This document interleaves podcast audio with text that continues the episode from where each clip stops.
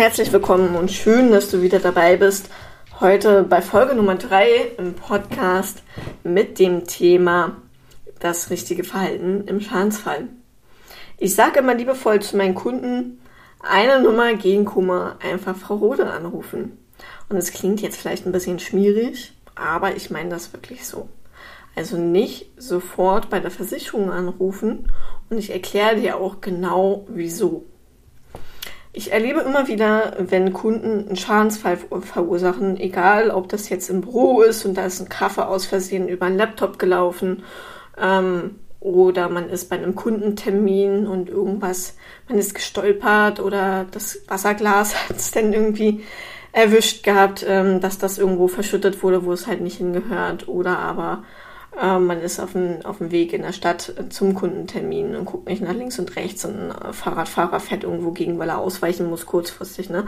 All diese ganzen Sachen passieren sehr, sehr schnell oder auch immer wieder Autounfälle. Und ich erkläre dir auch, wieso ich sage, nicht sofort bei der Versicherung anrufen. Du stehst erfahrungsgemäß erstmal unter Schock. Und unter Schock sollte man bekanntlicherweise ja eigentlich nichts tun. Und mit nichts tun meine ich auch nicht die Versicherung anrufen, sondern, wenn überhaupt, eine Nummer gegen Kummer Frau Rode anrufen.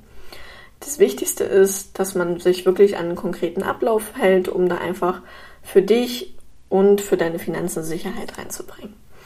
Also ich erkläre dir auch, wie du dich am besten verhältst, nämlich erstmal Ruhe bewahren. Atme dreimal tief durch.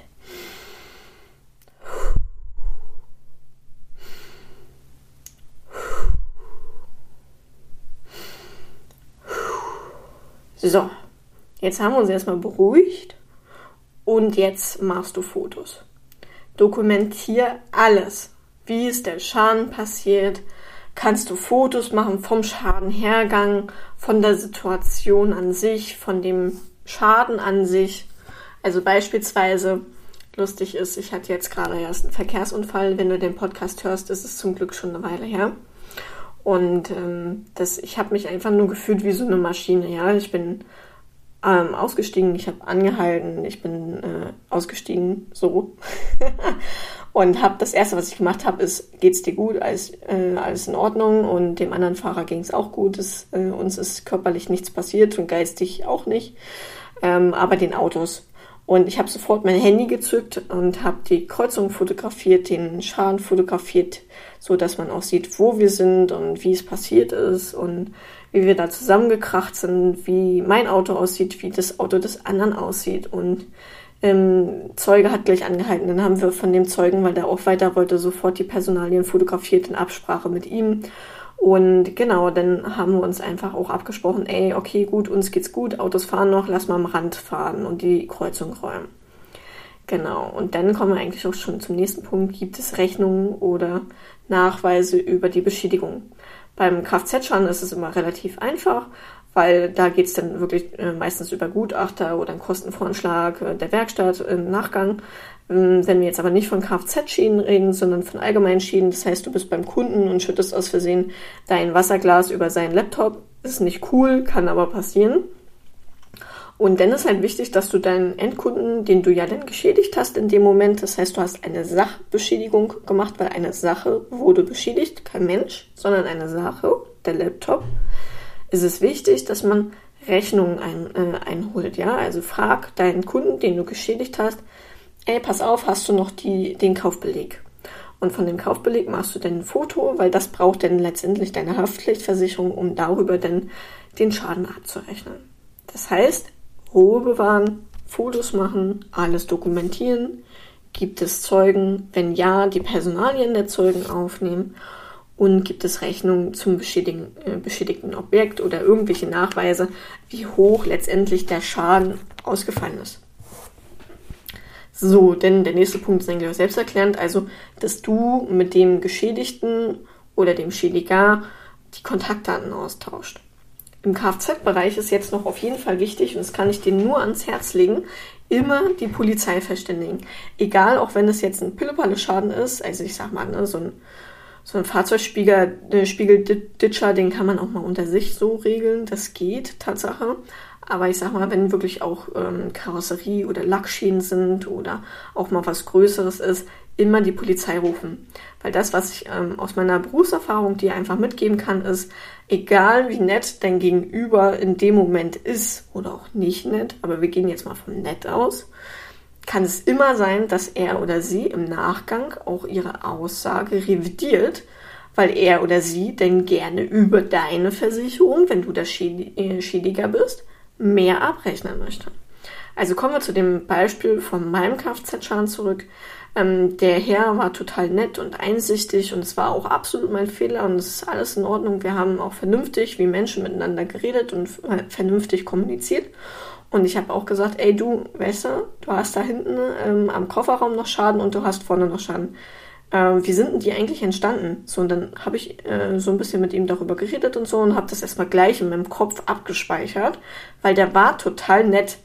Aber wie gesagt, aus meiner Berufserfahrung habe ich schon nicht nur einmal und nicht nur zweimal erlebt, dass dann im Nachhinein hieß, ja, nee, also der Schaden, der war aber auch von dem Kfz-Unfall hier. Also der war nicht vorher schon da, der ist jetzt erst da. Und der war dann aber Tatsache vorher schon da gewesen. Also die Kfz-Versicherungen sind inzwischen auch schon so pfiffig, dass sie das auch alles sehr gut nachvollziehen können, welcher Schaden wie, wo, wann entstanden sein könnte. Aber es ist immer wichtig, dass du sowas einfach im Hinterkopf behältst und einfach mal mit erwähnst. Genau. So. Und jetzt kommt das Eigentliche, was wirklich wichtig ist. Du hast jetzt super, super Vorarbeit geleistet. Du hast Fotos gemacht, du hast alles dokumentiert. Du hast eventuell die, die Polizei gerufen, wenn, um, wenn es um Kfz geht.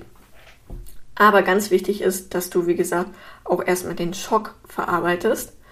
Schlaf eine Nacht drüber, beruhig dich, wein vielleicht auch mal eine Runde, wenn es wirklich ein großer Schaden war. Lass die Emotionen einfach auch zu, um sie zu verarbeiten.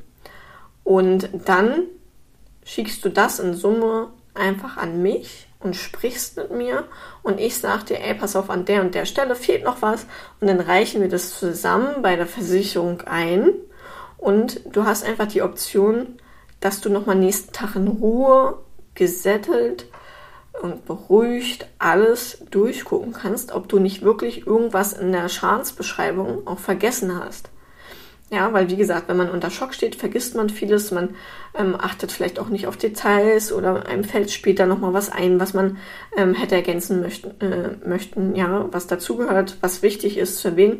Und wenn du im Schockzustand bei der Versicherung anrufst, dann ist es erfahrungsgemäß halt so, dass du halt, wie gesagt, viel vergisst, viel auslässt.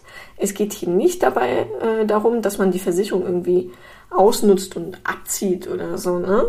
Sondern es geht darum, dass du unter Schock stehst und vieles vergisst.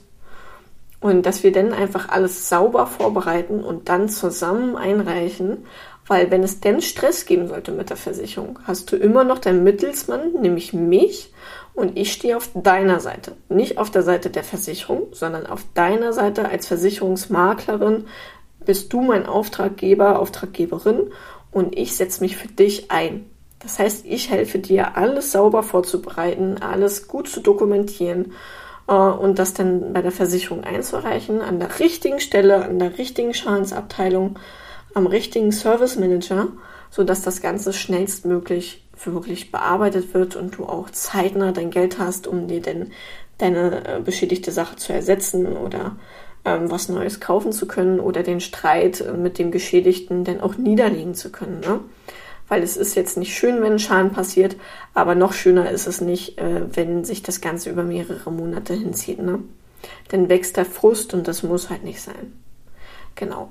Wenn du dazu Fragen hast, lass es mich auf jeden Fall gerne wissen. Und wenn du Bock hast, so einen Service zu bekommen, dann komm gerne in meine Beratung. Wie gesagt, meine Beratung ist kostenfrei als Versicherungsmaklerin. Ich werde von den Versicherern an sich bezahlt. Für meinen Service kriege ich einen kleinen Obolus. Das nennt sich Bestandsbetreuungsprovision.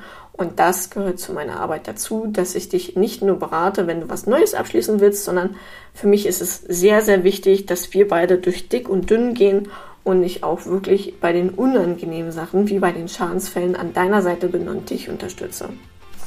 So, und dann wünsche ich dir erstmal noch einen wunderschönen Tag und freue mich auf deine Nachrichten dazu, falls du dazu noch Fragen hast.